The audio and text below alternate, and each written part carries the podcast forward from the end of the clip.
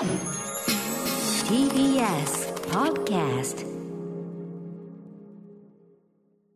時刻は6時30分になりました。7月26日火曜日。TBS ラジオキーステーションにお送りしているアフターシックスジャンクション火曜日パートナーの宇垣美里です。メインパーソナリティの歌丸さんは本日検診のためお休み。代役として音楽ジャーナリストの高橋義明さんにお越しいただいています。よろしくお願いします。よろしくお願いいたします。さあここからはカルチャー界の気になる人物動きを紹介するカルチャートーク今夜のゲストはアニメ評論家の藤津亮太さんですリモートでのご出演よろしくお願いします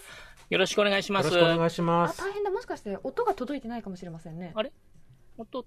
あらこちら音？何来て。ますかね。藤津さん、あれ？もしもし？あ、来てますよ。はい。あ、うん私だけ聞こえてないのかはい。あの、宇垣さんの声は聞こえております。ごめんなさい私やっと聞こえました、なんか接続が異常に悪いということが今分かりました、すいません ごめんなさはいい、いえいえ、大丈夫です。どうも高橋です。はじめまして。よろしくお願いしでます。こちらこそよろしくお願いします。はじめましてなんですねはじめましてです。はい。なんかアトロクファミリー同士の開口という感じがいたします、よろしくお願いしよますろしくお願いしますお願いします。それでは藤津亮太さんのご紹介です1968年静岡県のお生まれアニメ評論家主な著書に「私の声優道」「僕らがアニメを見る理由」「アニメと戦争」「アニメの輪郭」そして今月11日に千曲文庫より増補改訂版アニメ評論家宣言が発売されました。アトロクには定期的にご出演いただきおすすめのアニメなどを教えてもらっています。前回は4月19日火曜日に4月から放送されている注目アニメのご紹介いただきましたが、はい。そのアニメ評論家宣言の増補改訂版2003年のものをかなり増やしてまた文庫版にされたということなんですよね。そうなんです。あのーまあ、どこかで、絶版になって長かったので、うんうんえーどこかで何か声かからないかなと思ってたら、ちくま文庫さんから声かけていただいて、で、えー書き下ろしも2個書き、うんえーあと、それ以降に書いていて、まあ、この、おー2003年の頃出た本には入ってもおかしくないような原稿を足して、うんあの、したので、だいぶ厚くなりました。普通の文庫の倍ぐらいあります。えーせ1100円、えー税抜きで、それぐらいする本になってしまいましたけど、はいまあ、その分読みではあるので、ぜひ楽しんでいただければと思います。2003年版のものも読んだ人も改めて全然またちょっと違った作品になってるということでしょうか？違うと思います。あの、やっぱり、あら、19年経ってるんで、うん昔の自分に軽くダメ出ししたとこもあるので、内容は変わってないんですけど、うん。やっぱ言い回しとか、うんあの、そういうのトーンなんかはちょっと調整しましたね。あーなるほど。そうまあ、19年でだいぶ変わったその社会通念みたいなものも多分あると思うのでえそこを読むのもだってアニメ作品自体もちょっと変わってきてますよね。まあ、そうですね。ただ、割とね、当時からちょっと古めの作品扱ってるケースが多かったんで、うん。はい。そこはあんまり変わってない感じなんですね。なるほど。うんちょっとこれは要チェックな、ね、作品の評価もね、動きがあるかもしれませんからね。うんさあ藤津さん今夜はどのようなお話をしてくださるんでしょうか？えー今回はですね、7月から放送されている注目アニメをご紹介したいと思います。よろしくお願いしますお願いしまよろしくお願いします。After Six Junction. 生放送でお送りしていますアフターシックスジャンクションここからはカルチャートークのコーナーそれでは藤津さん早速7月から放送されている注目アニメのご紹介お願いしお願いますします。はい、えっ、と、今回ですね、4本紹介したいかなと思っておりまして、えっ、と、1本目はですね、えー、夜更かしの歌という作品になります。やったーあの、少年サンデー連載の小手山さんの漫画が原作で、えーアニメ化されたんですけれど、あの、不登校の中学生、矢森光というのが主人公で、彼眠れない夜に外出したところ、えー謎の美少女と会うんです。実はうん、その女の子の正体が、まあ、七草なずなという名前なんですけど、吸血鬼で、うんまあ、彼の血を吸おうとするというところからお話が始まるんですね。で、あのーこの主人公のコウ君はなんかね、恋愛感情っていうのがよくわからなくて、うん。それで、あのークラスメートを振っちゃったんですよね。で、周りの女の子から反発されて、そのまんま学校行くのが嫌になっちゃった。っうん。ていう、ちょっと内向的な感じのお男の子なんですけれど、あの、彼がそんな、なんかやりたいことも特にないので、そのまま学校行くのをやめちゃったようなタイプの子なんですけど、彼がね、その、なずなと出会ったことで吸血鬼になろうと思うんですね。はいはいだけど、血を吸われただけでは吸血鬼にならないっていうのがこの漫画のルールで、うんえー、吸血を吸われた上に吸血鬼を好きにならないと吸血鬼にはなれない。うん。なので、コウ君はそのナズナを、まあ、好きになるようにしなくてはいけない。みたいな感じになって、ちょっと変わったですね、ラブコメというか、コメディというよりは、もっと静かな感じなんですけど、うんうんえーまあ、二人のというか、まあ、他にもゲストキャラいろいろ出てくるんですけれど、が絡んでいくというお話になってるんですね。で、これが、まあ、アニメになったんですけど、あの監督の板村監督や、あと、あの、シリーズディレクターの中西さんって方もインタビューで答えてるんですけど、夜を鮮やかに描きたいって言ってるんですね。はい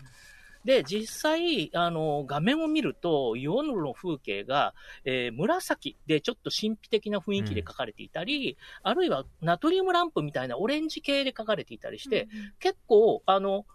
色の使い方を抑えてるけれど、華やかさがあって、なんて言うんでしょうね。夜が輝いてる感じなんですよ。うんこう、光があるんじゃなくて、夜そのものの雰囲気が輝いてる感じになっていて、こう、見てる人を夜の不思議な雰囲気に誘うような背景になっていて、その辺は色の使い方がやっぱりすごいうまくういっていて、これはやっぱりアニメならではの魅力がそこで多さってるなという感じなんですね。確かに。なんか作品その漫画で読んでいた時も夜の描き方がすっごい素敵って思ってたんですけど、はい。それに色がついたことでうん。よりちょっと非日常の幻想的な感じが出ていて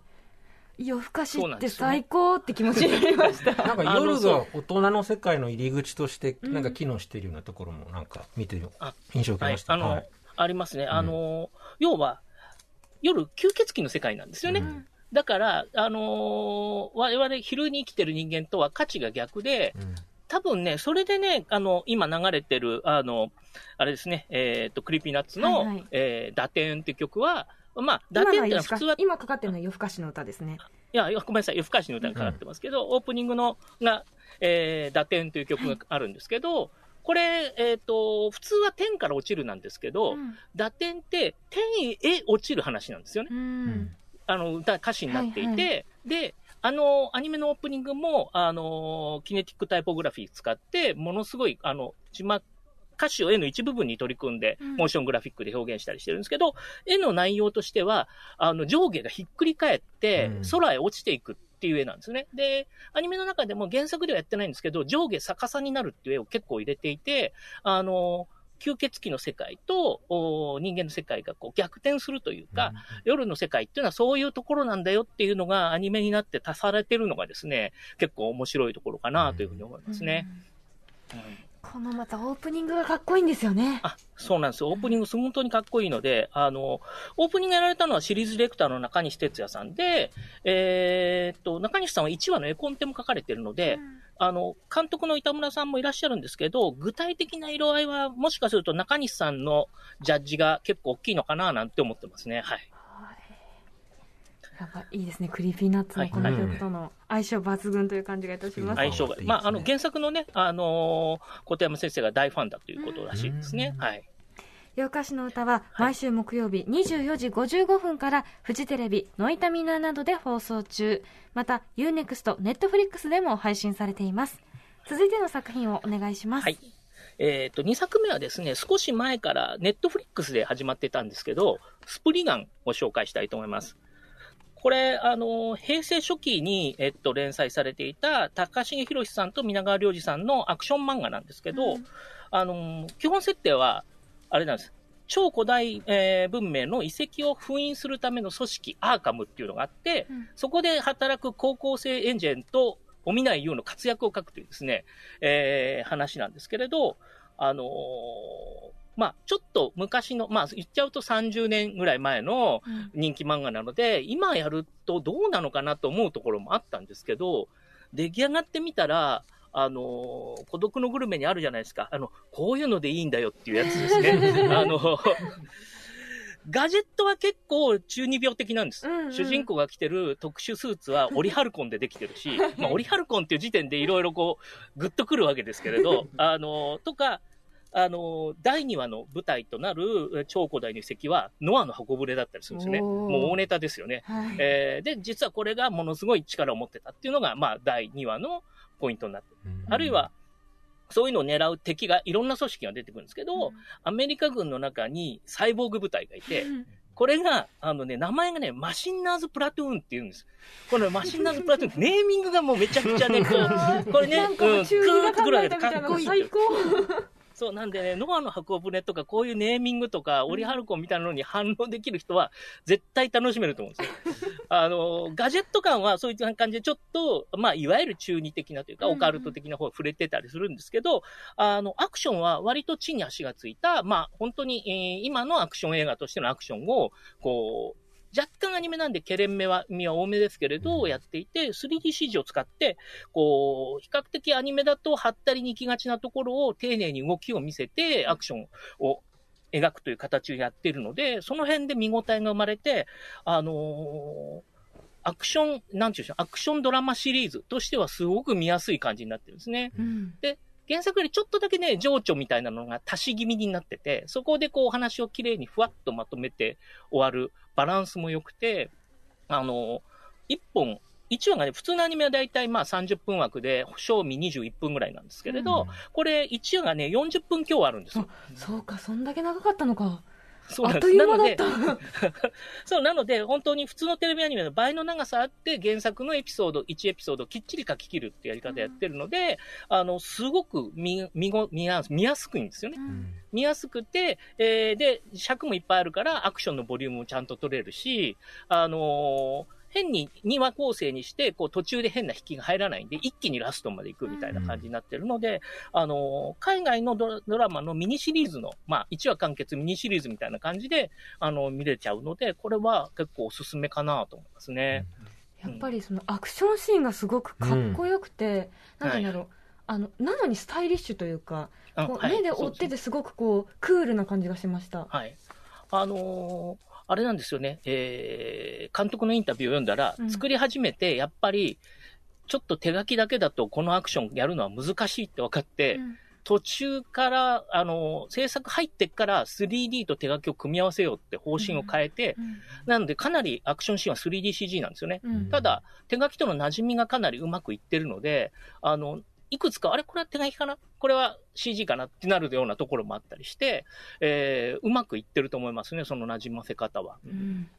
なんかそうう浮いて見えないというか、あそうですねうん。硬、い感じにあまりならないので、3DCG が。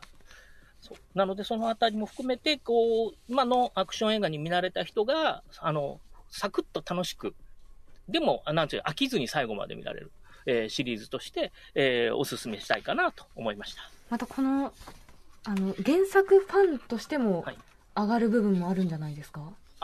あのーいろいろ、えっと、実はうん。前に一回映画、実写、あー実写、あの、映画が作られてるんですけど、あの、これね、割とちょっと原作からアレンジ強めだったんですよね。うん。で、それに比べると今回、あの、いろんなサブキャラクターがいて、それがスプリンガーの面白さなんですけど、あの、それがちゃんと拾われてるので、うん。えーあの、そこなんかがいいんじゃないかなと思うんですね。2話に出てくる、えっと、ジャンっていうキャラクターは、その、獣人になる能力を持ってる特殊能力者なんですけど、はいライカンスロープになれるという、あれなんですけど、えーそれが、あの、元々の映画だとね、その設定がオミットされてたんですよ。うんなんで当時見た人もなぜ、それあってもねこの映画に邪魔にならないのになぜ、あの設定が入らないだろうってみんなももやもやしてたんですけど、あのー今回はそういうの設定が原作準拠で全部生きてるので、そういう意味でも、あの原作ファンは楽しいと思いますね。スプリガンはネットフリックスで配信されています。続いての作品お願いします。はい。次はですね、ギャグものなんですけど、異世界おじさんというやつですね。あの、ほとんど死んでいるさんのコミックアニメ化したものなんですけど、えー2000年にトラックにはねられて、17年間昏睡していたおじさんが戻ってきたんですけど、うんおじさんは実はその17年間、異世界に行って旅をしてたと。で、まあ、魔法が使えるようになってるんですね。うんその、完全に脳内で起きたことじゃなくて、なんかどうやら本当に異世界に行ってたらしいと。で、もう脳内で、で、えー、甥っ子の高文くんと、まあ、ルームシェアをしながら、えーおじさんはその魔法をですね、YouTuber として、えー、じょあの、配信しながらお金を稼ぐという日々が始まるというギャグものなんですけれど、あのーまあ、一つは17年間昏睡状態にいたので、えー、おじさんが、あの、浦島太郎状態なんですね。で、あの、例えば YouTuber で活躍するとコメント欄で、あの、なぜみんな語尾に W がついてるんだみたいになるわけですよ。そこから？そ、そこから、みたいな。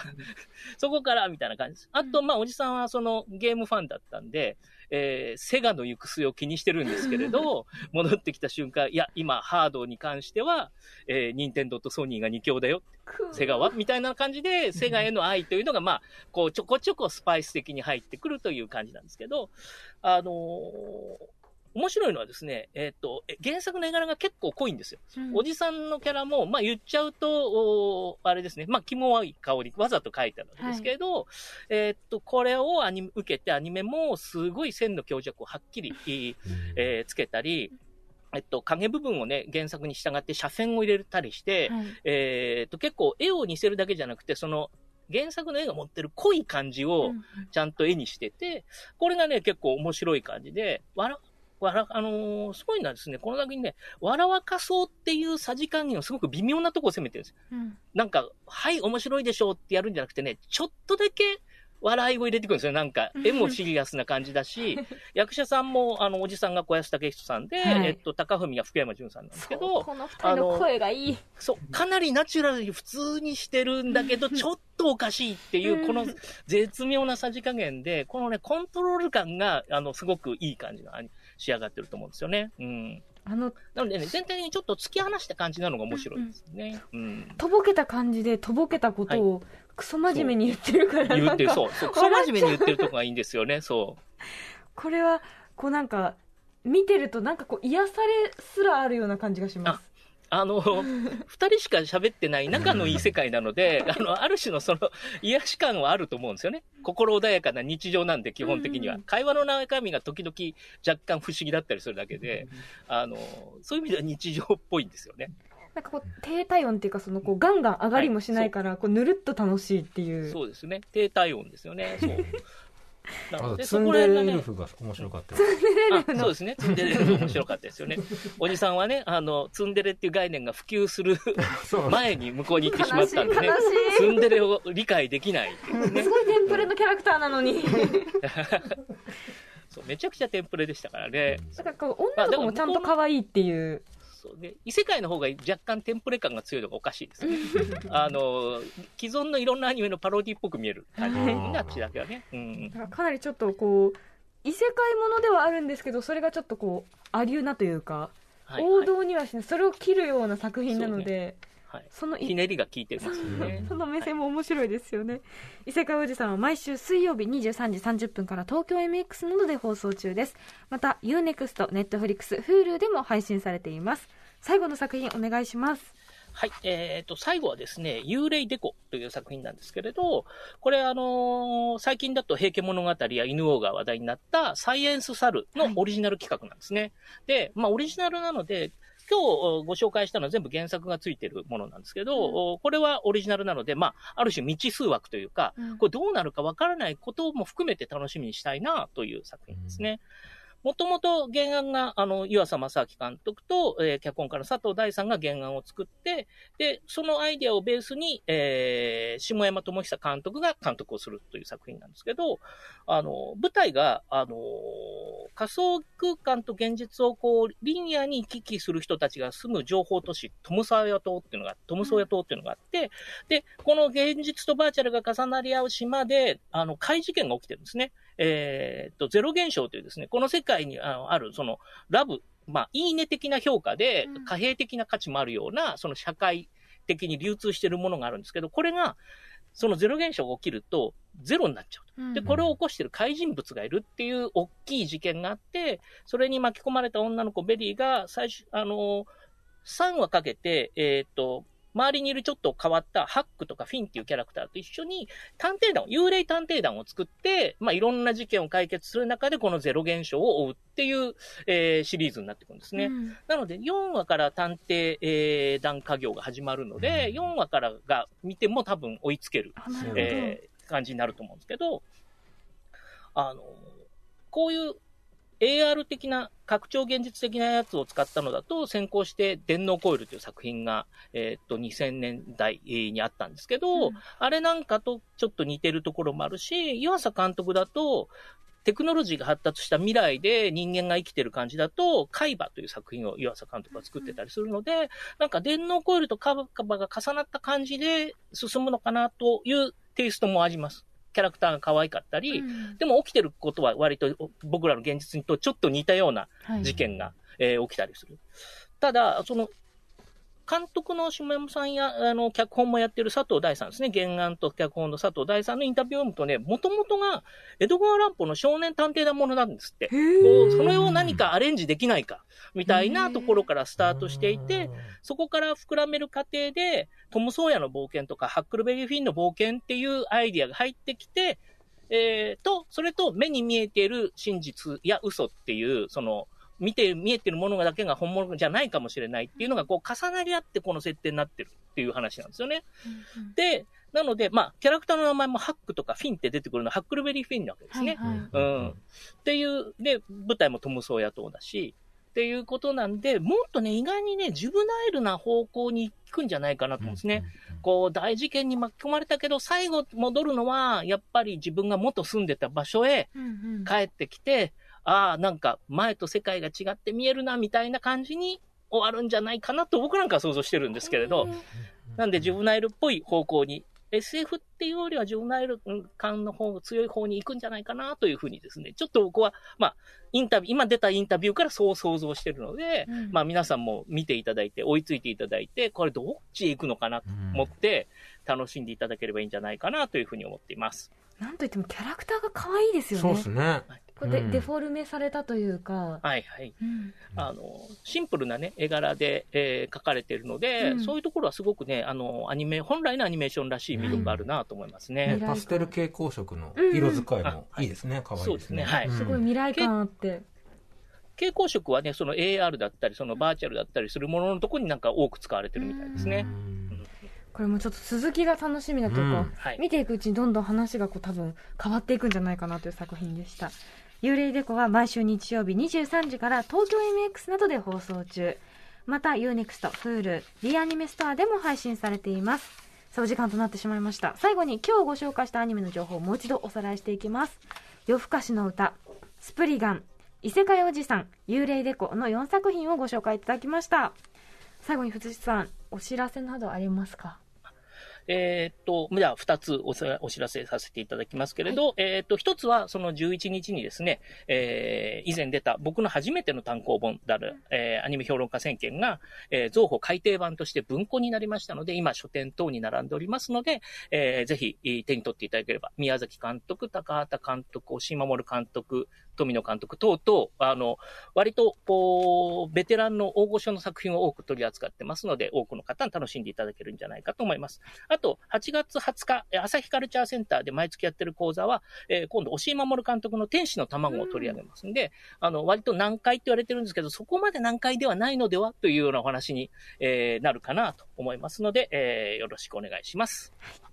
今夜のゲストはアニメ評論家藤津亮太さんでしたありがとうございましたありがとうございました。ありがとうございました。